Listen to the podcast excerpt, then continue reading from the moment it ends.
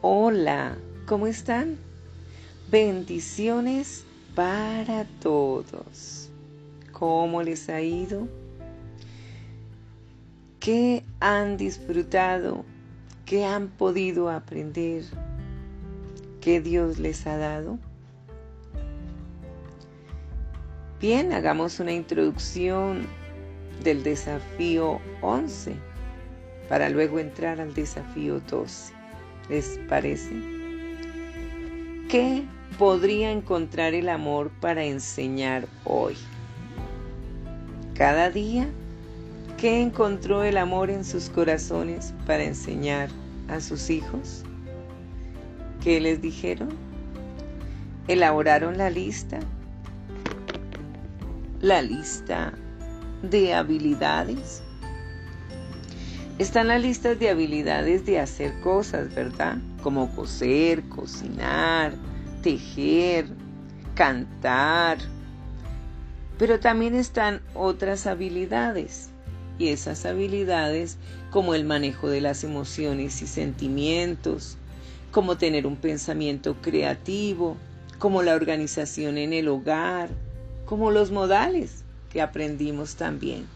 Eso hace parte de las habilidades como tener una comunicación asertiva, como tener el manejo de problemas y conflictos, la toma de decisiones, manejo de tensiones y estrés, la creación de proyectos, una empresa en conjunto familiar con los hijos.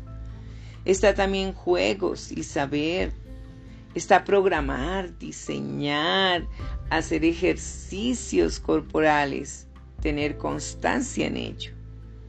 ¿Cómo ganar dinero? ¿Cómo ser influyente? Aprender a tocar guitarra o algún instrumento. ¿Esas habilidades practicaron? ¿Cuáles fueron las habilidades que ustedes aplicaron?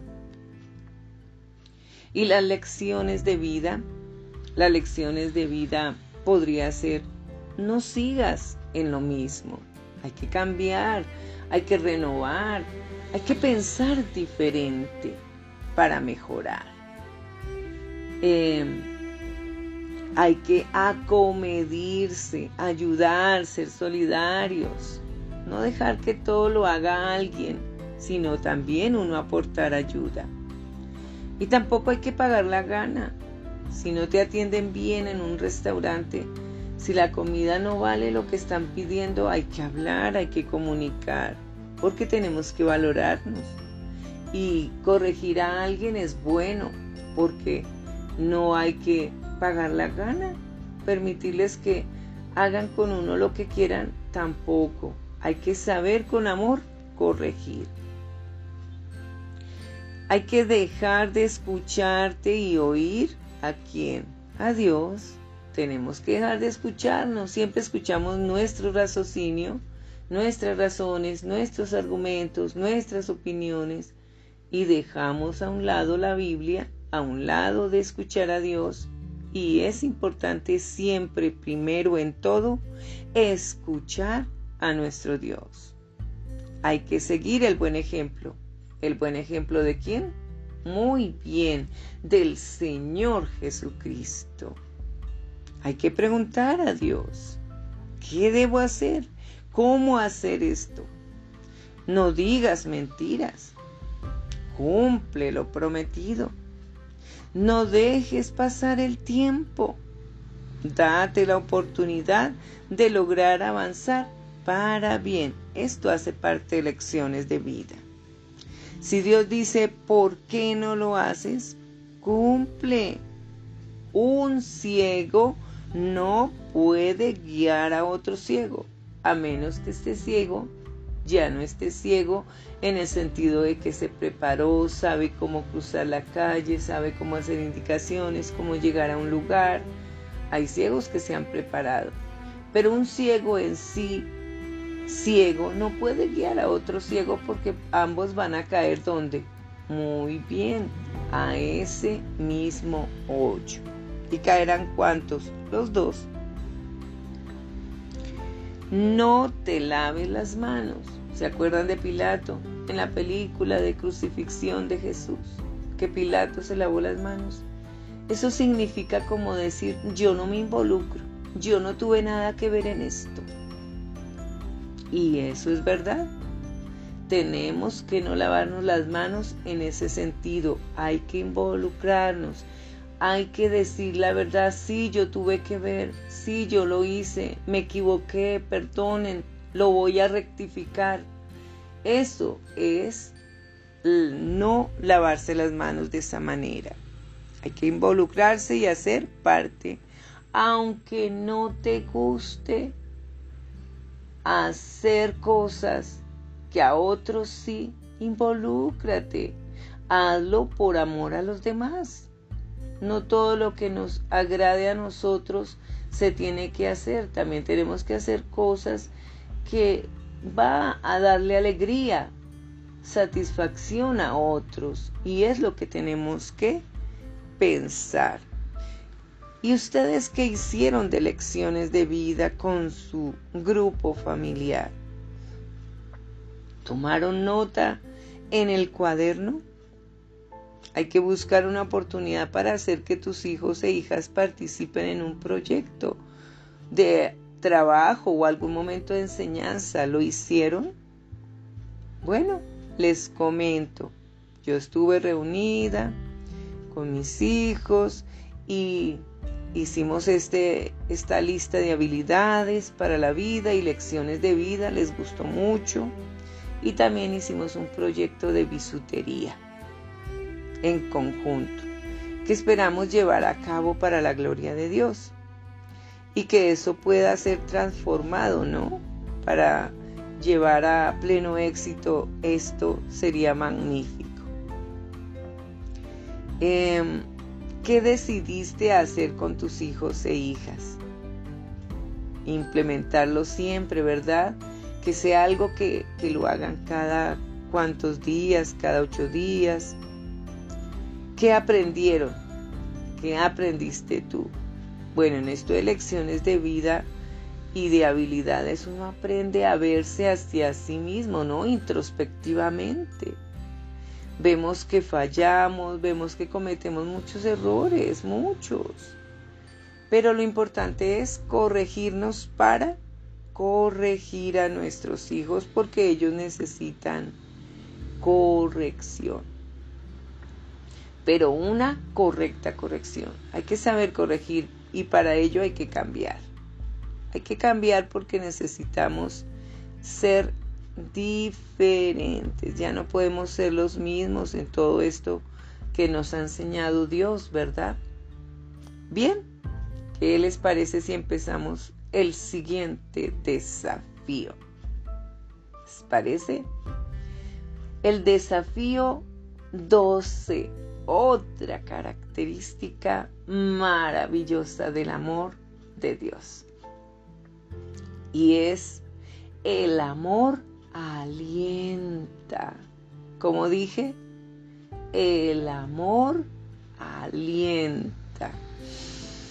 Ay, se siente algo de satisfacción porque Dios nos alienta todos los días, nos permite despertarnos y ver lo maravilloso que es cada día con Él. Pero aquí lo más maravilloso es escucharlo a Él, así que escuchémoslo. Vámonos al libro de Proverbios, capítulo 16, versículo 24. Dice así, panal de miel son los dichos suaves, suavidad al alma y medicina para los huesos. A los padres les encanta escuchar que otros elogian a sus hijos e hijas, ¿verdad? Pero quizás no te des cuenta de cuánto anhelan tus hijos e hijas escuchar un cumplido de tu parte, papá, de tu parte, mamá. La palabra tiene muchísimo poder. Pero ¿qué nos dice el libro de Proverbios? Capítulo 18 versículo 21. Eh, la muerte y la vida están en el poder de la lengua. Y el que la ama comerá de sus frutos. ¡Wow! Este versículo nos confronta tremendamente porque nosotros con la mente y con la lengua cometemos muchos pecados y no lo analizamos, sino que dejamos que la lengua encienda el fuego, ¿verdad? Lo que dices a tus hijos e hijas puede impartir amor y construir puentes de esperanza para ellos o envenenar sus percepciones y aplastar su confianza. Tremendo, ¿verdad? ¿Qué a veces hacemos con nuestros hijos? Hay que tener cuidado con ello. Evidentemente, no sentirás todo el tiempo deseos de elogiar.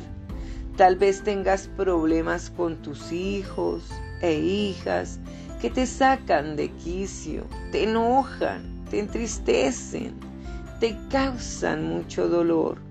Crees que no te aman, no te comprenden, no te dan la debida importancia y atención. Responsable, una atención responsable. Y estos sentimientos hacen que en lugar de hacer que desees alentarlos, cometas el error muchas veces de hacerles caso y cometer en hacer que tus hijos e hijas se sientan mal contigo o se sientan mal como tú. Y no queremos eso, pero casi siempre caemos en ese error. Si yo me siento mal, voy a hacer que ellos se sientan como yo me siento mal. No, no debe ser así.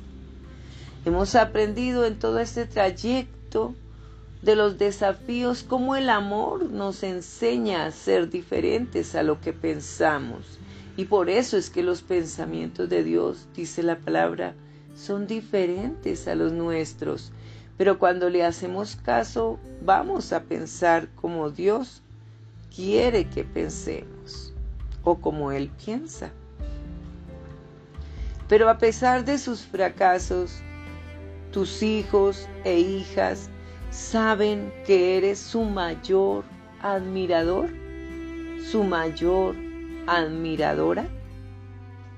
La comunicación verdadera con amor siempre triunfa, logra cambios e impresiones sanadoras. Por lo tanto, hay que valorar hasta los detalles más pequeños, pero increíbles de nuestros hijos e hijas y admirarlos por lo que son, la luz que vilumbras en su ser así esté escondida, pero pronto tú te encargarás de hacer que salga y será grandioso para todos. Y es de lo que como padres y madres tenemos que hacer. No enojar a nuestros hijos, a nuestras hijas, sino sacarles esa bondad y amor que está muy adentro de ellos. Eso es lo que tenemos que hacer con el amor. ¿Cuándo fue la última vez que salieron de una conversación contigo con una sensación renovada de aceptación, valentía y confianza en sí mismos y en sí mismas? ¿Hay un silencio? O habrá muchas respuestas, claro. Todos pasamos por estos momentos de conversación de padres a hijos y de hijos a padres, o de padres a hijas y de hijas a padres, o de mujer a mujer, o de hombre a hombre, dicen los padres. El fruto de tus labios no solo los ayuda a definir su realidad y comprender su identidad, sino también a guiar su destino. Sí, eso es verdad. Si nosotros aprendemos a guiar el destino de nuestros hijos, es porque Dios nos está guiando a nosotros. Demasiadas veces los padres maldecimos y esto quiere decir que hablamos erróneamente, sin saberlo a veces. Al ridiculizarlos, insultarlos, gritarlos, hablar, hablar mal a espalda de ellos entre ustedes o con los demás. Ay, no, es que mi hijo es insoportable. No, no sé por qué vine a tener ese hijo. Ahí estamos causando maldición a nuestros hijos. Hay que hablar bien, hay que pensar bien, hay que bendecirlos para que ocurran milagros. Nuestros hijos, son nuestra carne, son parte de nosotros. No debemos hablar mal de nuestros hijos delante de nadie. Hay que hablar bien delante de ellos, de las personas y también de ellos. No hay que gritarlos, no hay que insultarlos, porque perdimos el control como padres y entonces actuamos. Eso no es ser un padre correcto. Eso no lo es. Un padre correcto sabe cómo dialogar, cómo tener una comunicación asertiva, cómo controlar las emociones. Y si no lo sabemos como padres, pues estamos aprendiendo para hacerlo.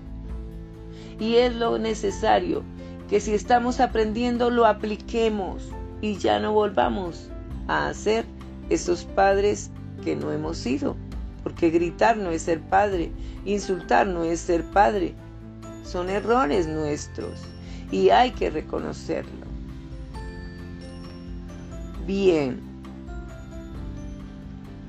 Entonces hay que defender a nuestros hijos, no hablar a espaldas de ellos mal. Aunque lo sean porque todos somos imperfectos y no debemos juzgarnos.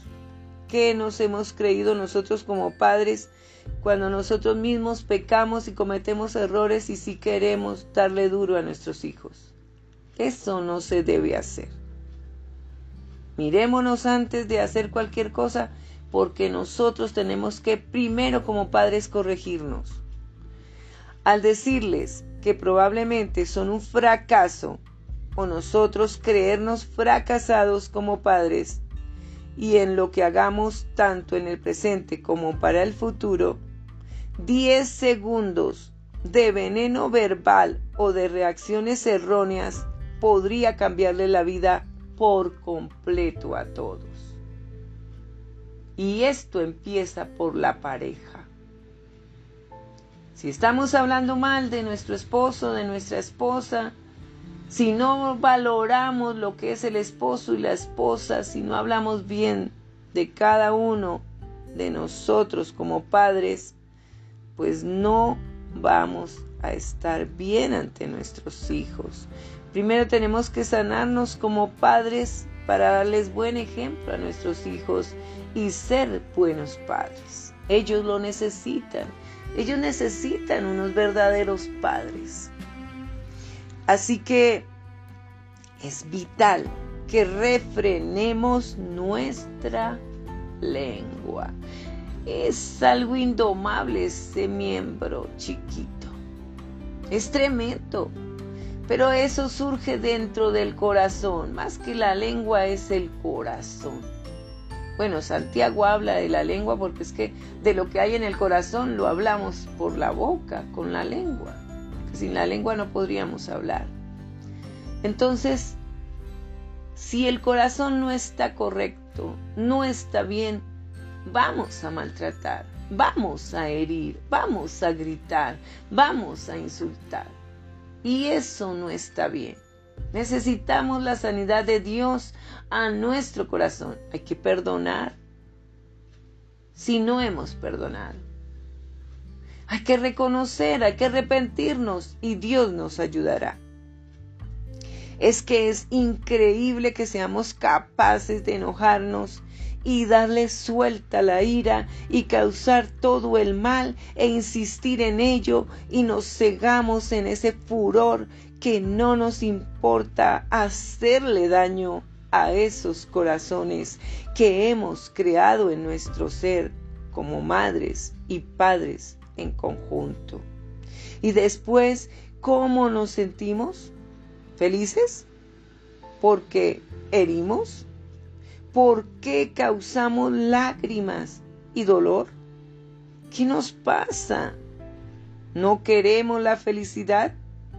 Es necesario dejar de pecar y actuar sin control, sin pensar en las consecuencias graves que causamos, porque todos recibiremos el pago de nuestras acciones. Nuestros hijos son nuestra carne.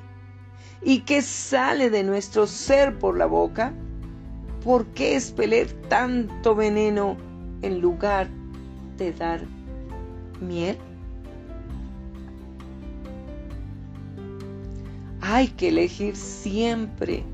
No importa la situación, por favor, elige hablar bendición. Eso traerá bendiciones bienestar, refrigerio, unidad, amor y felicidad. Así se hayan portado mal. Tenemos que actuar contrario. Vamos a dejar que el amor enseñe cada día, ¿verdad? Hagámosle caso al amor. Y el amor es Dios. Bien, y vámonos. Les invito a ir nuevamente y abrir ese maravilloso libro de milagros. Un maravilloso libro que puede ayudarte con las emociones, con la tensión, con el estrés, con el enojo, con todas esas cosas que necesitamos que solo Dios quite. Hacedores de la palabra el libro de Santiago capítulo 1, versículo 19 al 26. Por esto, mis amados hermanos, dice el apóstol Santiago, todo hombre sea pronto para oír, tardo para hablar, tardo para irarse. Aquí cuando se refiere a todo hombre también es hacia la mujer Siempre en la Biblia todo se refiere hacia la mujer como al hombre o hacia el hombre como a la mujer.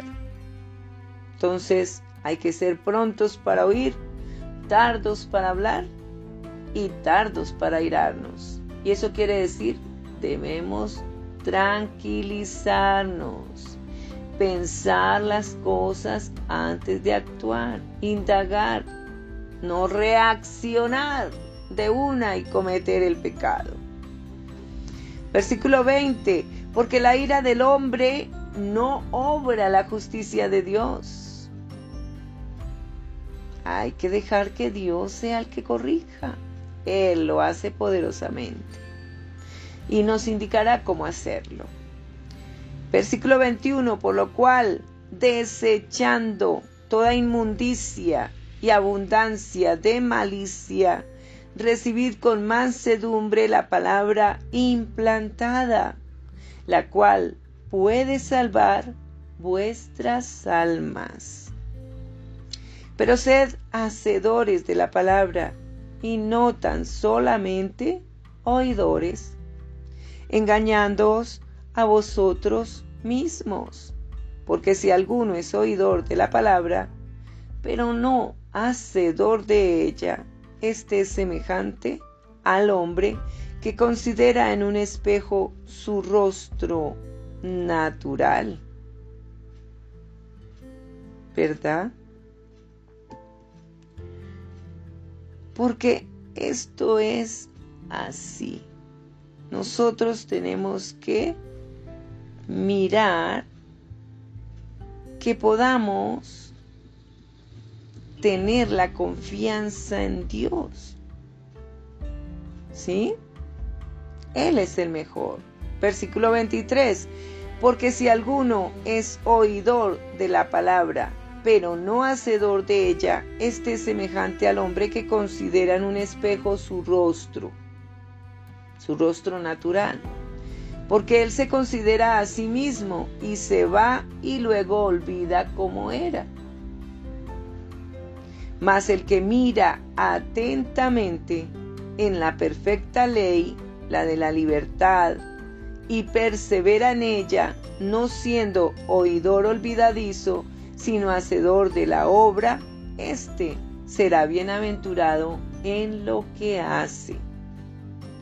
Si alguno se cree religioso entre vosotros y no refrena su lengua, sino que engaña su corazón, la religión del tal es vana. Vemos que nosotros como personas fallamos y queremos corregir a alguien y no nos corregimos a nosotros. Entonces, ¿cuál es la religión que tenemos si no empezamos por nosotros mismos? Tremendo, ¿verdad? Pero tenemos que permitir la enseñanza, permitir la corrección, porque si no corregimos, entonces como si queremos ser, autoritarios y corregir a nuestros hijos cuando nosotros no nos corregimos. Y aquí hay un estudio especial con el apóstol Santiago acerca de la lengua. Ahí en el capítulo 3 Vamos a estar estudiando este capítulo 3, porque es muy importante para corregirnos todos. Si nos corregimos como padres, como madres, pues vamos a permitir que también nuestros hijos nos corrijan, porque ellos pueden ver nuestros errores. ¿Por qué no escucharlos si es para nuestro bien? Hay que escucharlos a ellos también. Si nos dicen es que no me gusta esto de ti, mamá, es que no me gusta esto de ti, papá. No me parece. Me causa daño. Entonces hay que escucharlos, no darles una palmada y usted qué se cree. No. Ellos tienen todo el derecho de también comunicar una comunicación asertiva para con sus padres en amor. Hermanos míos, no os hagáis maestros, muchos de vosotros, sabiendo que recibiremos mayor condenación. Porque todos ofendemos muchas veces.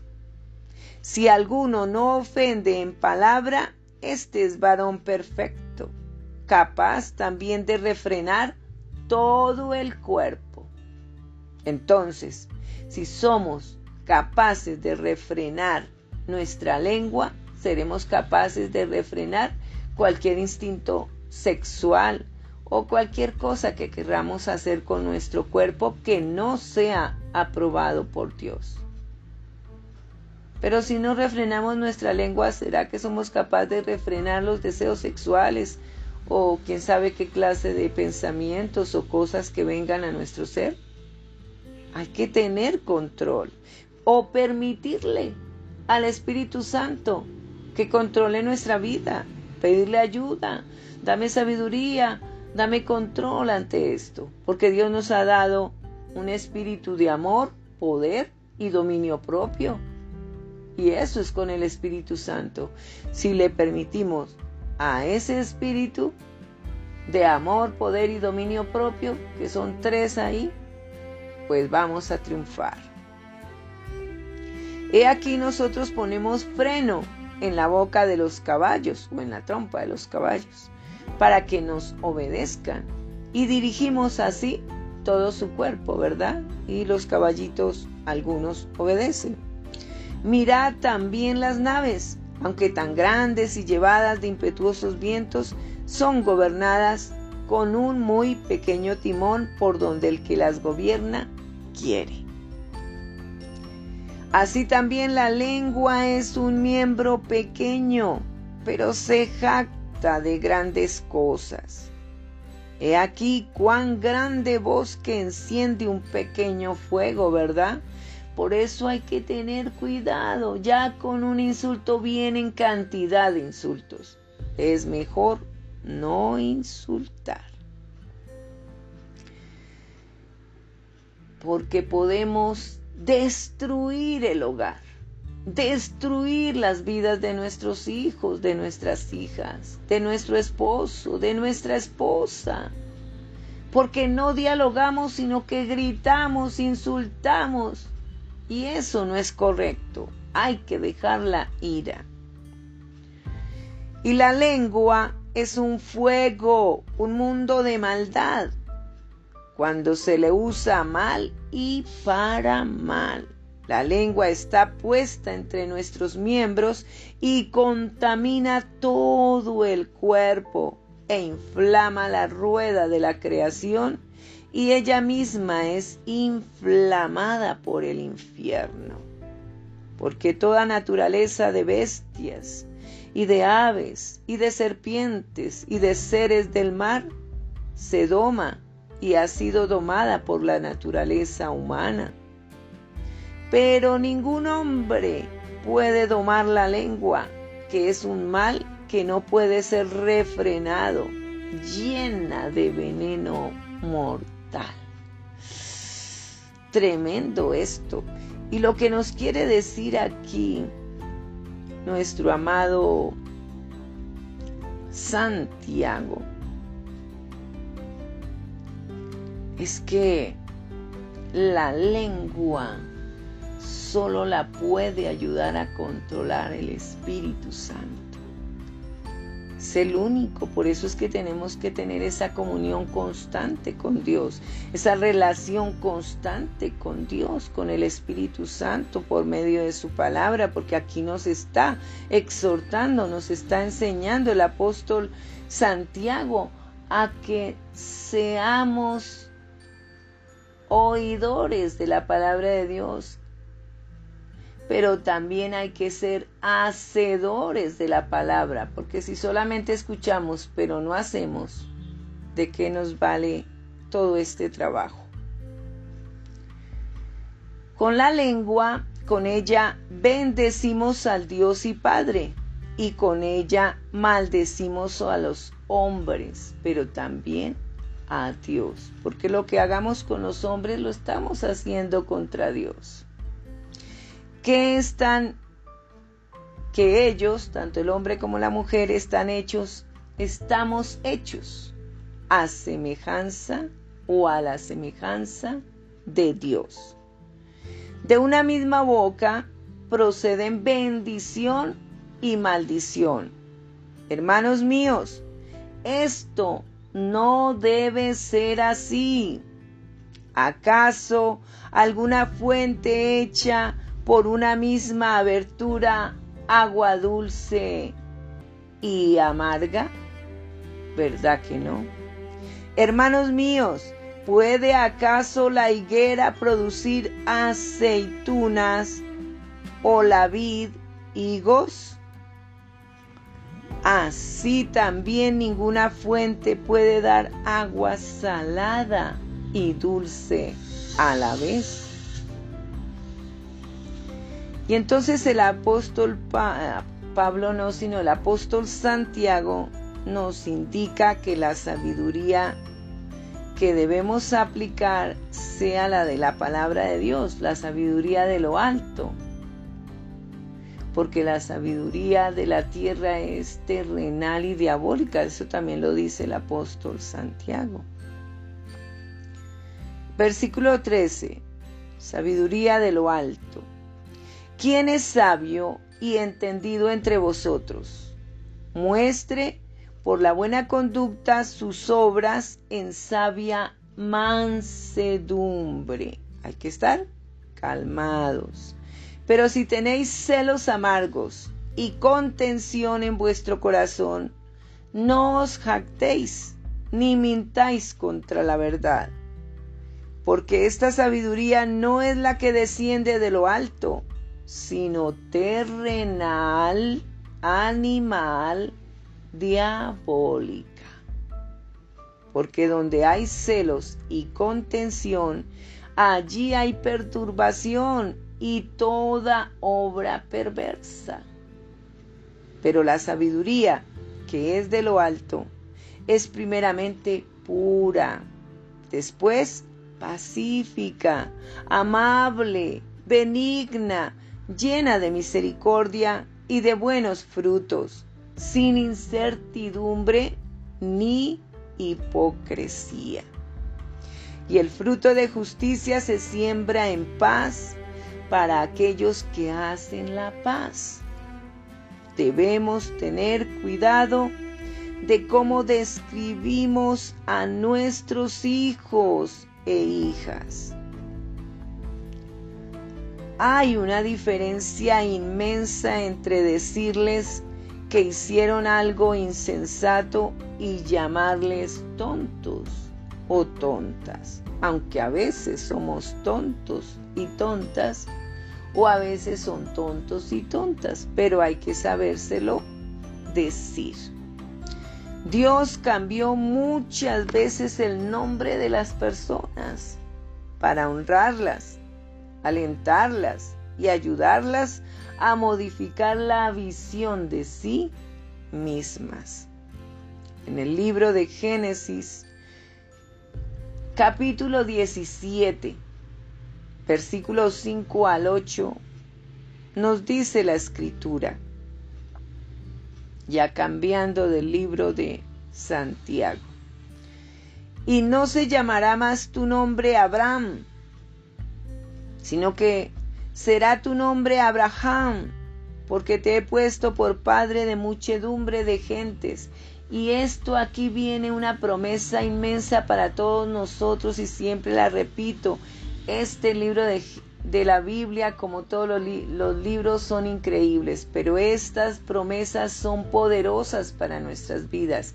Por favor, padres y madres, hijos, hijas, esto es para todos nosotros. Lo que recibió Abraham es para nuestras vidas porque somos descendientes de Abraham.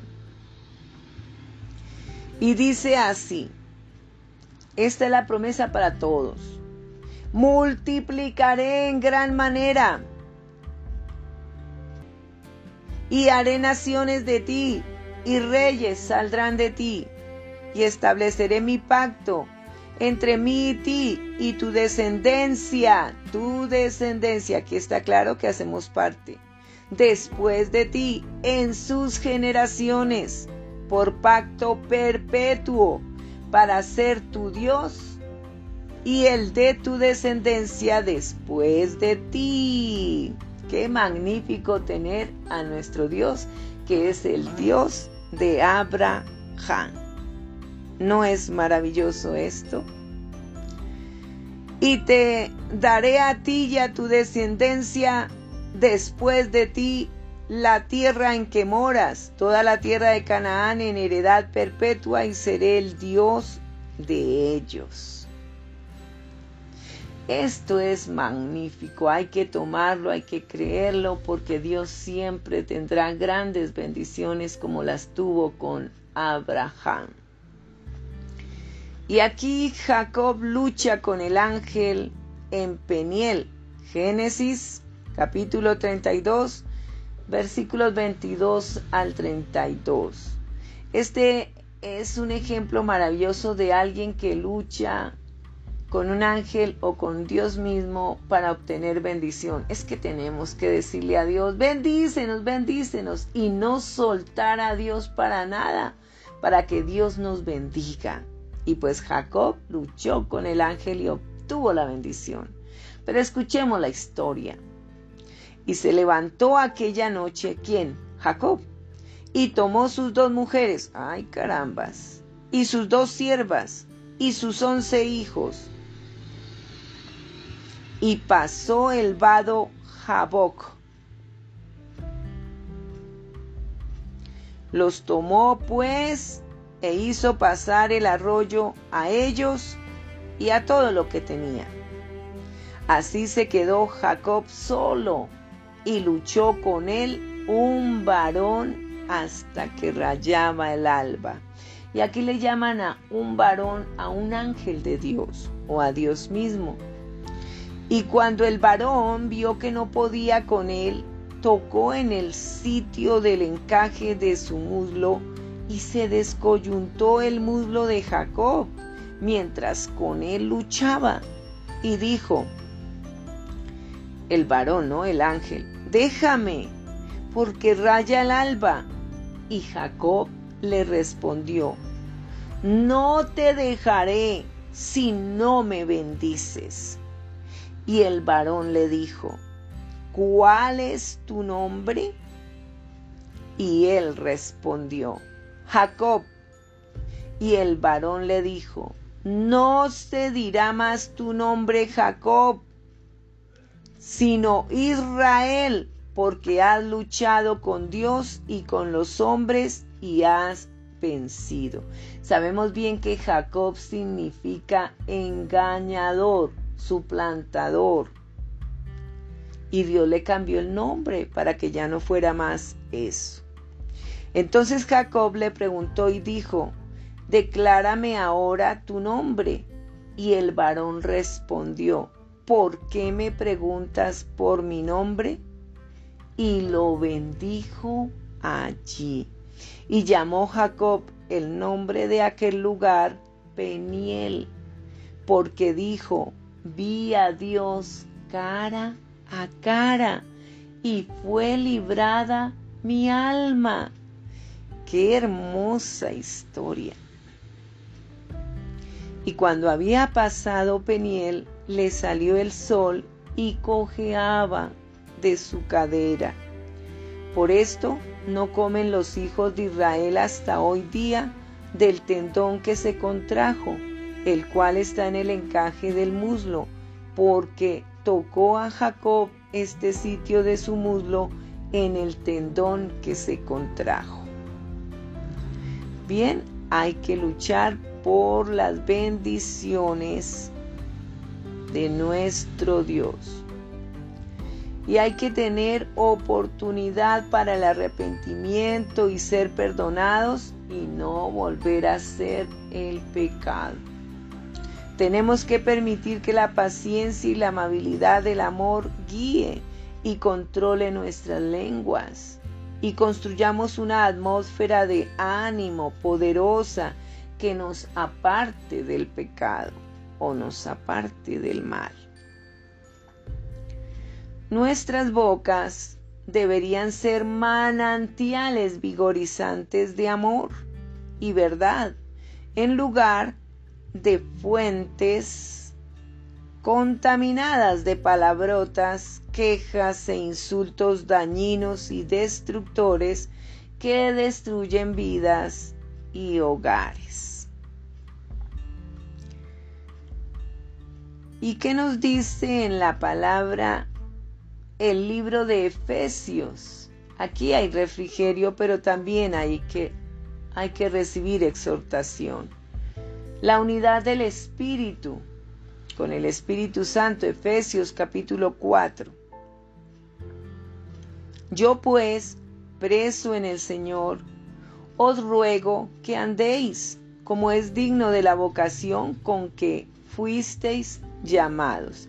Aquí sí nos habla el apóstol Pablo.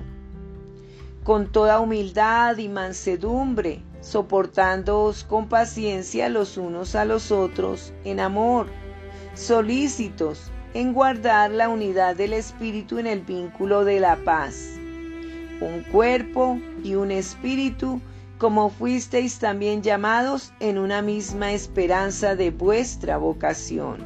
Un Señor, una fe, un bautismo, un Dios y Padre de todos, el cual es sobre todos y por todos y en todos.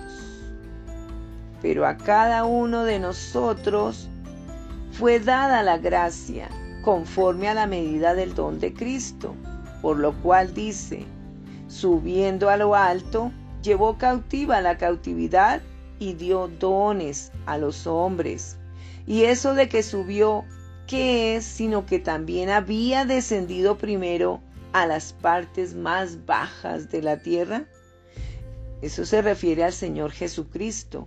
El que descendió es el mismo que también subió por encima de todos los cielos para llenarlo todo. Es que Dios nos enseña, nos enseña grandemente. Y Él mismo constituyó a unos apóstoles, a otros profetas, a otros evangelistas, a otros pastores y maestros, a fin de perfeccionar a los santos para la obra del ministerio, para su edificación del cuerpo de Cristo. Pero aquí en el versículo 11, Dios también puede obrar estos, estas cinco asignaturas de apóstoles, profetas, evangelistas, pastores y maestros. Todos podemos desarrollar esto si lo proponemos en nuestro corazón, porque todos podemos ser pastores, todos podemos ser maestros, todos podemos ser evangelistas, todos podemos ser apóstoles y todos podemos ser profetas de Dios. Absolutamente todos podemos hacer estas cinco asignaciones a fin de perfeccionar a los santos para la obra del ministerio para su edificación del cuerpo de Cristo. Solo es que nos lo propongamos, estudiemos, nos preparemos y lo hagamos, hasta que todos lleguemos a la unidad de la fe y del conocimiento del Hijo de Dios, a un varón perfecto, a la medida de la estatura de la plenitud de Cristo. Porque es necesario para nuestras vidas, para que ya no seamos niños fluctuantes, llevados por doquiera de todo viento de doctrina, por estratagema de hombres que, para engañar, emplean con astucia las artimañas del error, sino que siguiendo la verdad en amor, crezcamos en todo en aquel que es la cabeza, esto es Cristo, de quien todo el cuerpo, bien concertado y unido entre sí por todas las coyunturas que se ayudan mutuamente, según la actividad propia de cada miembro, recibe su crecimiento para ir edificándose en amor. Y viene la nueva vida en Cristo. Cuando recibimos a Cristo tenemos que mantener nuestra nueva vida, no nuestra pasada vida de, de maldad que tuviéramos.